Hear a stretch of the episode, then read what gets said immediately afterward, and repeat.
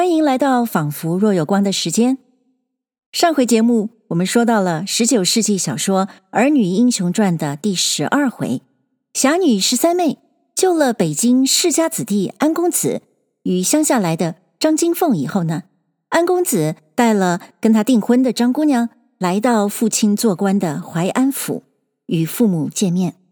还好啊，这安老爷与安太太都欣然接受了让小户人家的张金凤来做他们家的媳妇儿。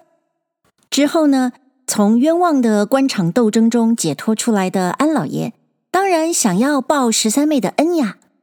这安老爷呀，虽然他喜欢掉书袋，是个书呆子，但是 IQ 还是蛮高的。他用他脑袋的灰色小细胞转一转，竟然就把十三妹的来历。猜到了七八成，他高度怀疑这十三妹非常可能就是自己朋友的遗孤，于是安老爷就开始了他的事业第二春，那就是当侦探。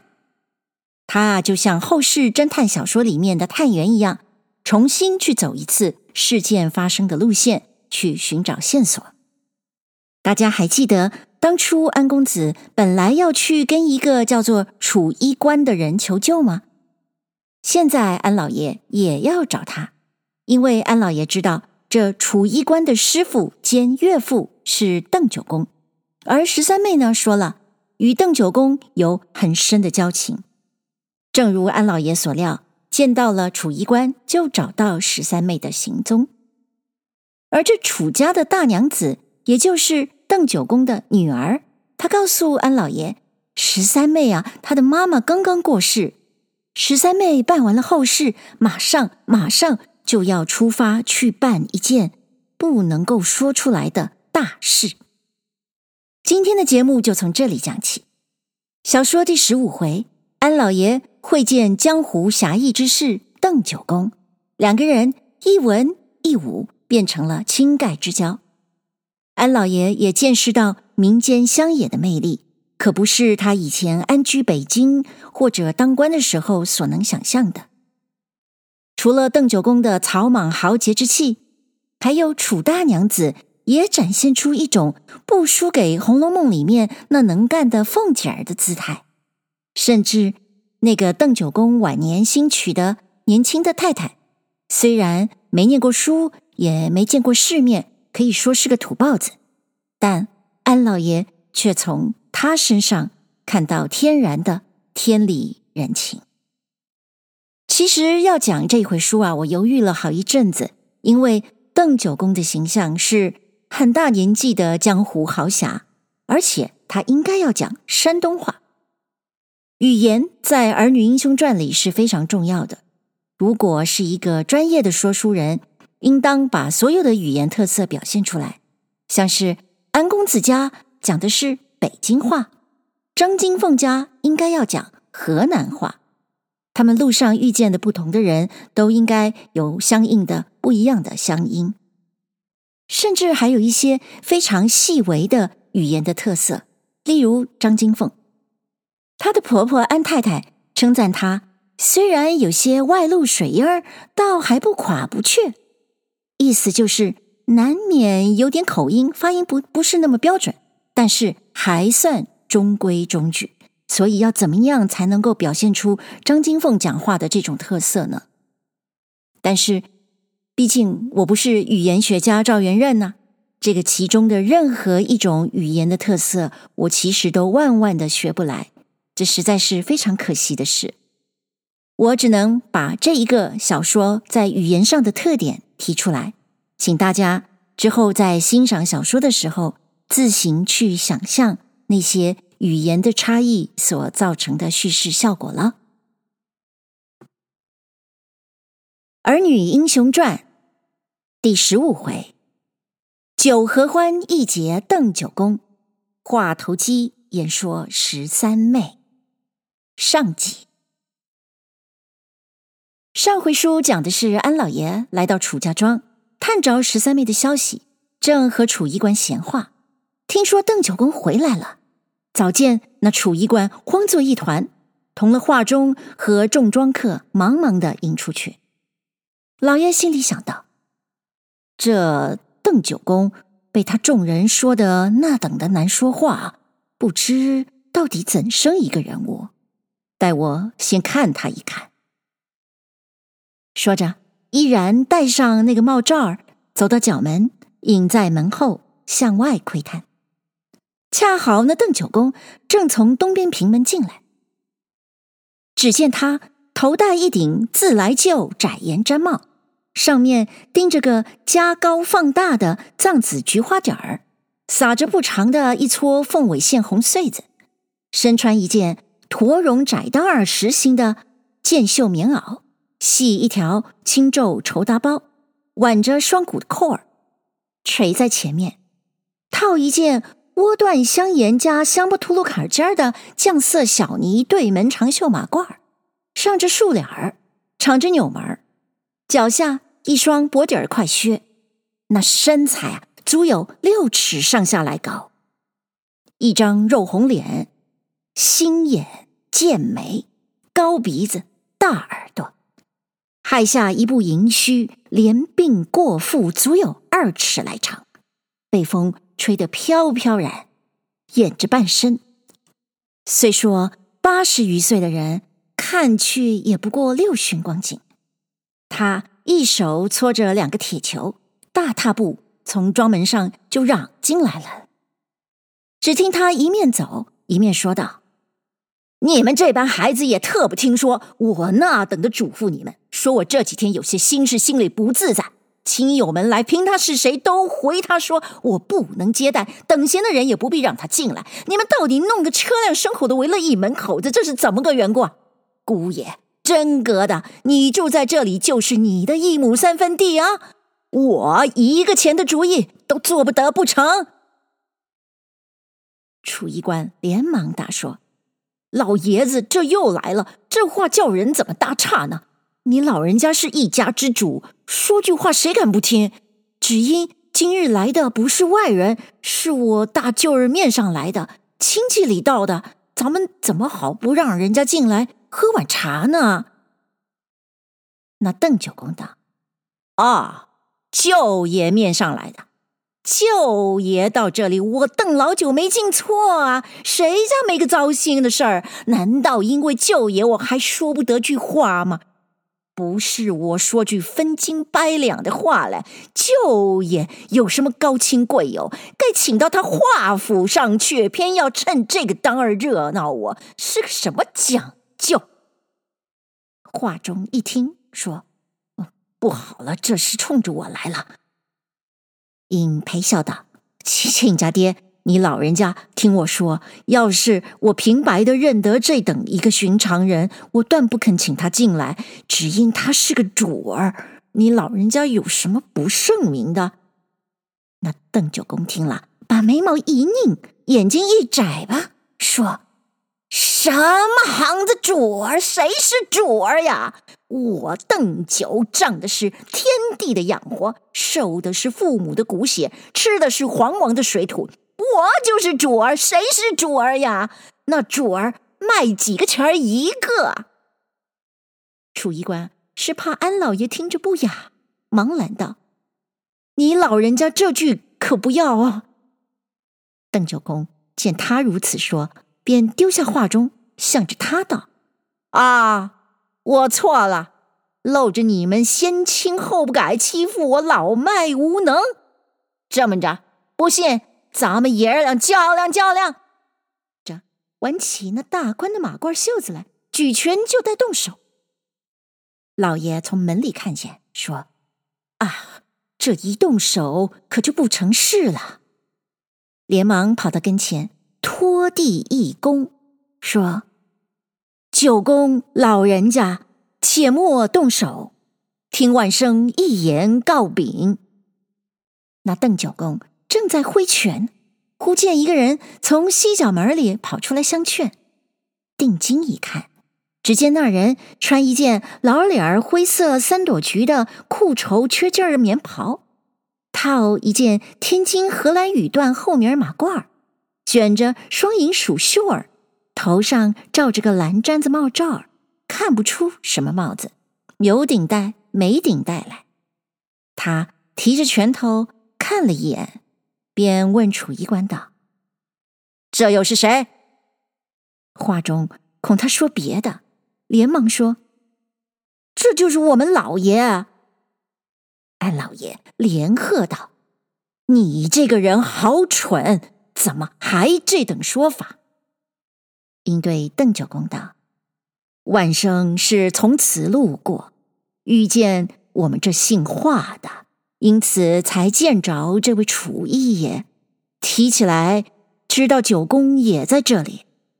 晚生久闻大名，如雷贯耳，要想拜见拜见。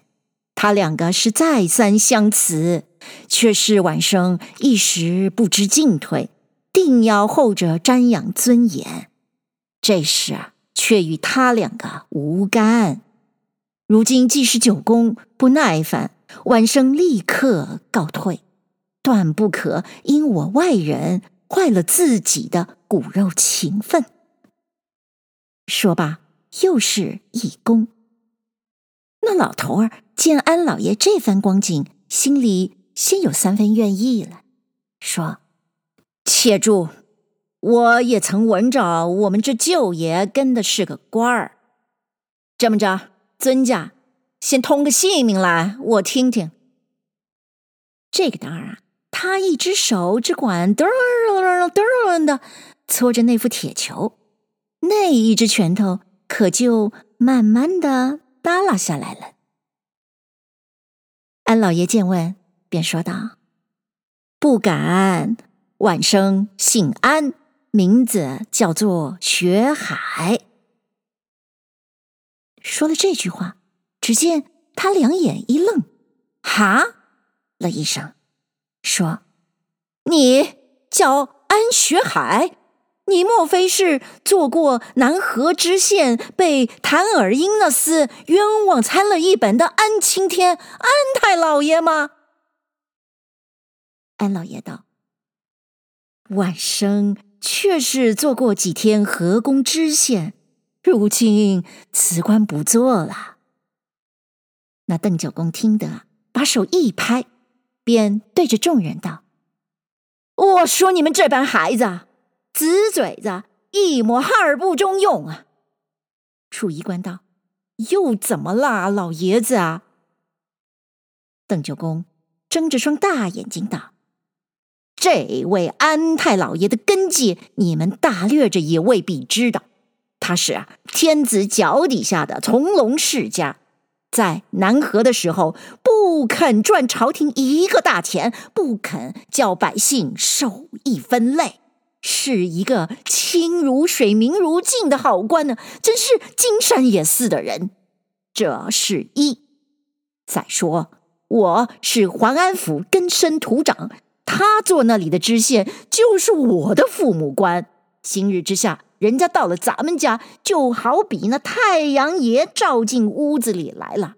怎么着？你们连个大厅也不开，把人家让到那背旮旯子里去，这都是你们赶出来的。楚一官一听，心里说：“得了，够了我的了。”忙说。我们不行哟，还得你老人家操心呢。说着，暗地里和那些庄客挤眉弄眼，说：“走啊，咱们收拾大厅去。”邓九公这才转到下手，让安老爷大厅待茶。老爷才把帽罩子摘了，递给华中，进了屋子。那邓九公连忙把那副铁球揣在怀里。向安老爷道：“老父母子名邓振彪叩见，可恕我腰腿不济呀，不能全礼。”说罢，打了一躬，老爷顶礼相还。老爷此时啊，早看透了邓九公是个重交上义、有口无心、年高好胜的人，便道。九公，我安某今日初次登堂，见你这番英雄气概，况又这等年纪还是这样精神，真是名下无虚啊！我安某得见圣般人物，大快平生。我这里有一拜。”说着，借着还了一躬，就拜了下去。慌得邓九公连忙爬下还礼不迭，说：“我的老父母，你可不要折了我邓振彪的草料啊！”还了礼，一面把那大巴掌攥住老爷的胳膊，那只手架着个桌搀了起来。看他那起跪啊，比安老爷还来得利便。老爷起来，又对他说道：“我们先交代句话，这父母官、子民的称呼原是官场的俗套儿。请问，如今那些地方官，又哪个真对得住百姓，做得起个民之父母啊？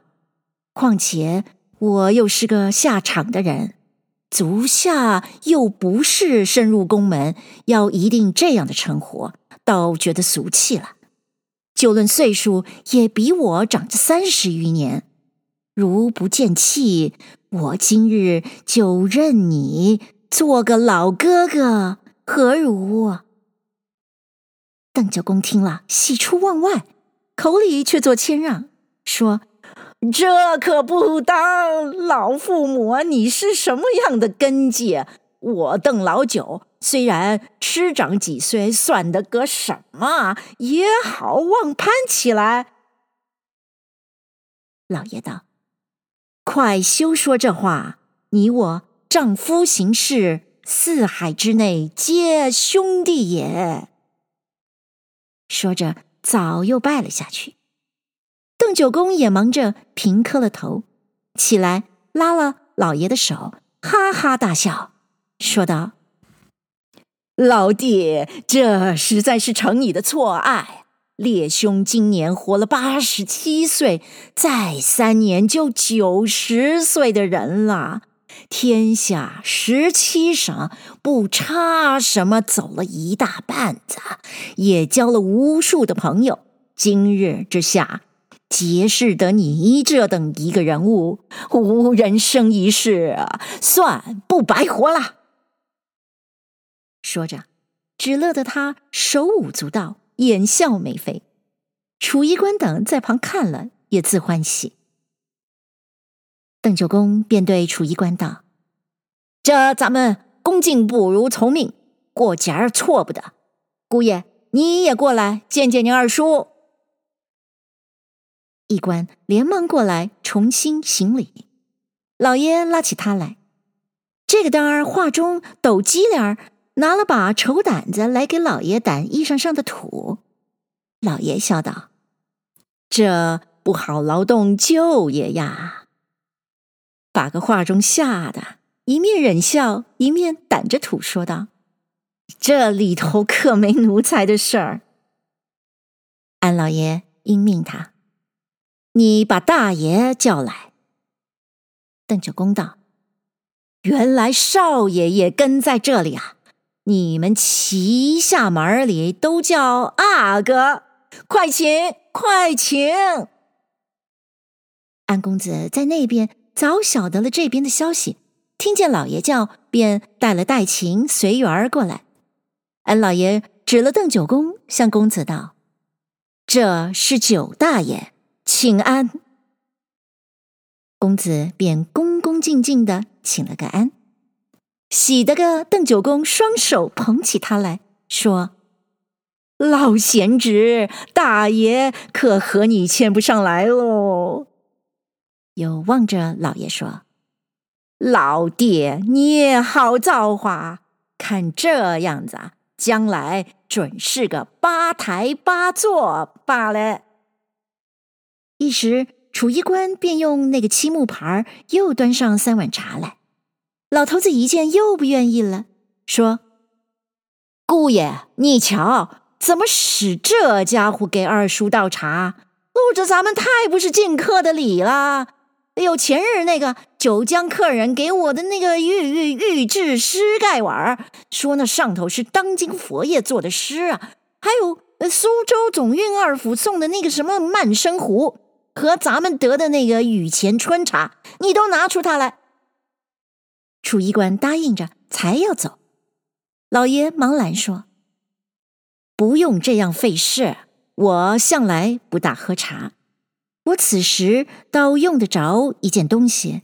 老哥哥可莫笑我没出息儿，还只怕你这里未必有。”邓九公听了，愣了一愣，说：“老爹，难道拿着你这样一个人吃鸦片烟不成？”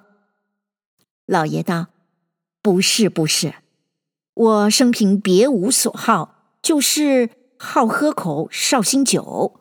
可不知你老人家这里有这东西没有？邓九公见问，把两只手往桌子上一按，身子往前一探，说：“怎么说，老弟你也善饮？”老爷道：“算不得善饮，不过没出息儿，贪杯。”邓九公道：“哦哦哦，我听听，也能喝得多少呢？”老爷道：“从前年轻的时候混喝，也不大知道什么叫醉，如今不中用了，喝到二三十斤，也就漏了酒了。”邓九公听了，乐得直跳起来，说。哦，幸会幸会，有趣有趣！再不想我今日遇见这等一个知己呀、啊！愚兄就喝口酒，他们大家伙子竟跟着吵吵，又说这东西怎么犯皮湿啊？又是什么酒能合欢也能乱性？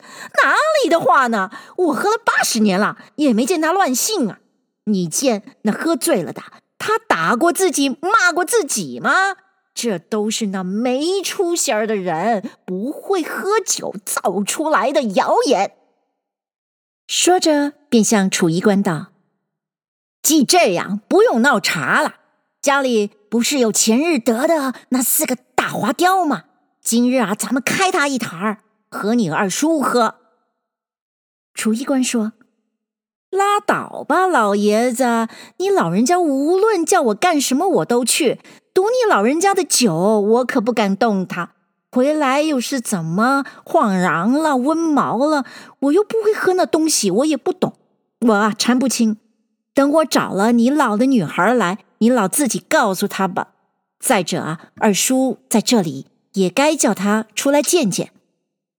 邓九公说：“这话倒是，你就去。”原来。楚家娘子虽是那等和安老爷说了，也防他父亲的脾气靠不住，正在窗后暗听，听见如此说，便出来重新见过。因说道：“这些事儿都不用老爷子操心，我才听得老哥儿俩一见就这样热火，我都预备妥当了。再说，既要喝酒，必要说说话儿。”这里也不是说话的地方，一家人罢了，自然该把二叔请到咱里头坐去。在这天也不早了，二叔这等大远的来，难道还让他别处住去吗？自然留他老人家在家多住两天。你老人家要有事啊，只管去，家里横竖有人照应。邓九公道。是呀，是呀，得亏你提补我。应道：“嗨，老弟呀，一个人啊，上了两岁岁数，到底不济了。我如今全靠我们这姑奶奶，你我就依着她住几天啊，咱们痛痛的多喝两场。”安老爷听了，料这事也得大大的费一番说辞，今日不得就走。便道：“如此甚好，只是打搅了。”就着，便命家人把车子、牲口打发了，行李搬进来，便同了九公进去。先到了正房，原来那正房却是楚衣官夫妻住着。只见屋里也有几件硬木的木器，也有几件簇新的陈设，只是摆得不伦不类。这边桌子上放着点子家伙吃食，那边桌子上又堆着天平、算盘、账本子等类。邓九公道：“他这里啊闹得慌，咱们到我那小窝里坐去。”便让老爷出了正房，从西院墙一个平门过去。只见当门竖着一个彩画的影壁，过了影壁，一个大宽转院落，两棵大槐树不插什么就遮了半个院子，也堆着点子高高矮矮不成纹理的山石，也种着几丛疏疏密密不合点缀的竹子，又有个不当不正的六角亭子在西南角上。那房子是小小的五间，也都安着大玻璃。一进屋门，堂屋三间通连，东西两进间。邓九公便让安老爷在中间北床坐下，公子在靠南窗坐下。楚大娘子张罗着倒了茶，便向邓九公道：“把咱们姨奶奶也叫出来见见，也好帮帮我。”邓九公道：“姑奶奶罢了，没得叫你二叔笑话。”楚大娘子道：“二叔很不笑话，我们也不可笑啊。”英说道：“二叔，你老人家不知道，我父亲只养了我一个儿，我又没个弟兄，巴不得多一个亲人。再说我父亲这个年纪了，我怎么样的服侍，总有服侍不到的地方。所以说啊，给他老人家弄个人。”他老人家瞧了几个都不中意，到后来瞧见这一个，因他是我们淮安人才留下了。虽说是没什么模样儿，绝好的一个热心肠儿，什么叫闹心眼儿啊、吊歪啊，他都不会。第一是在我父亲跟前服侍的尽心，这就是我的大造化。等我叫他来，二叔瞧瞧。安老爷说。好极了，也必该有这等一个人服侍。我倒得见见我们这位如嫂。楚大娘子听了，便自己向西间去找他，还不曾走到跟前，只听得那帘子呼嗒一声，就出来了一个人。安老爷在堂屋上首，向西坐着，看得逼真。看那人啊，约略不上三十岁。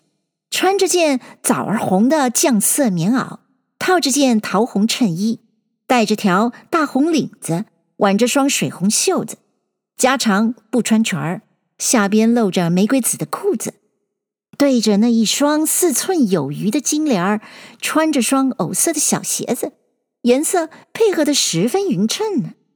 手上戴着金镯子玉串，叮当作响。镯子上还拴条鸳鸯戏水的杏黄绣手巾，头上簪儿珠挑儿金翠争光，咱耳边还配着根猴儿爬杆的赤金耳袜子，花枝招展，妆点鲜明。楚大娘子看了，问道：“今日什么事啊？这么打扮着？”只听他笑道。说有客来了吗？我说看老爷子叫我见呐。楚大娘子说着，又往他胸前一看，只见带着敲猪眼似的一大嘟噜，因用手拨弄着看了一看，原来啊，胸坎上戴着一挂黔南香的十八罗汉香珠儿，又是一挂枣桂香的香牌子，又是一挂紫金锭的葫芦儿，又是一挂肉桂香的手串儿。又是一个苏绣的香荷包，又是一挂川椒香荔枝，余外还用线烙子烙着一瓶东洋玫瑰油，这都是邓九公走遍各省给他带来的。这里头还夹杂着一副鎏金三色儿，一面檀香怀镜儿，都交代在那一个二钮儿上。楚大娘子看了，说。我的小妈儿呀，你可坑死我了！怎么好好歹歹的都带出来了呢？他又嘻嘻的笑道：“哦，都怪仙儿的嘛，叫我丢下哪一件子呢？”楚大娘子笑道：“怪仙儿的就该都搬运出来吗？跟我来呗。”说着，又给他拉拉袖子，整整花儿。临近了，安老爷又细看了看，却倒是去黑的一头头发，只是多些。就鬓角儿边啊，不用梳松头，那头发便够一指多厚。雪白的一个脸皮儿啊，只是胖些，那脸蛋子一走一哆嗦，活脱一块凉粉儿。眉眼不露轻狂，只是眉毛眼睫毛重些，鼻子嘴儿倒也端正，只是鼻梁塌些，嘴唇儿厚些。此外略无褒贬，更加脂香粉腻，刷得一口的白牙。八个邓九公疼的望着他，眼睛乐得没缝儿，口笑得合不拢来。只见他将到跟前，就奔了安老爷去了。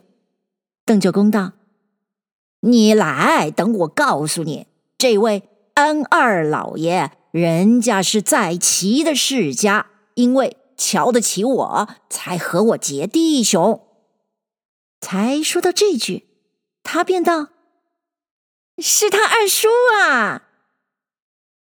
九公道：“这又来了，到底是谁二叔啊？你见了得称他老爷。”他听了，便说道：“哦，老爷呢？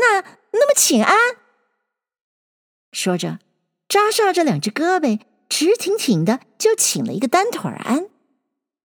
九公道。你还是拜拜不结了？怎么又闹个安呢？老爷嘛，不请安啊！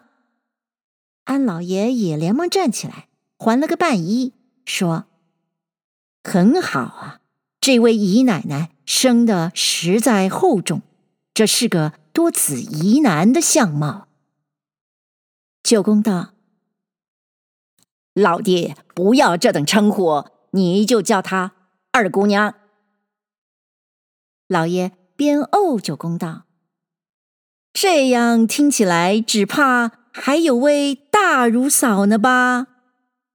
他又接上话了，说：“没有噶，就我一个，我叫二头。”楚大娘子笑说：“二叔，听我们是没心眼儿不是？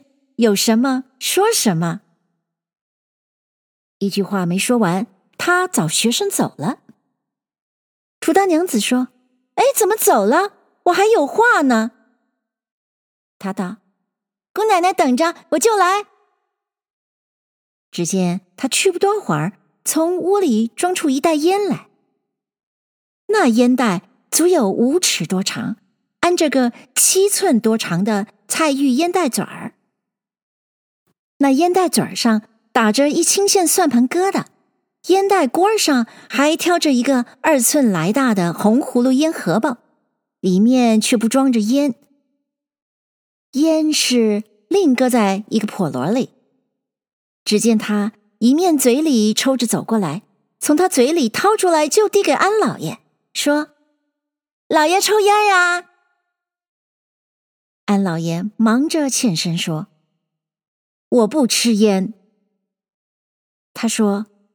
不是湖广叶子呀，是扎头啊，里头还有豆蔻皮儿嘞。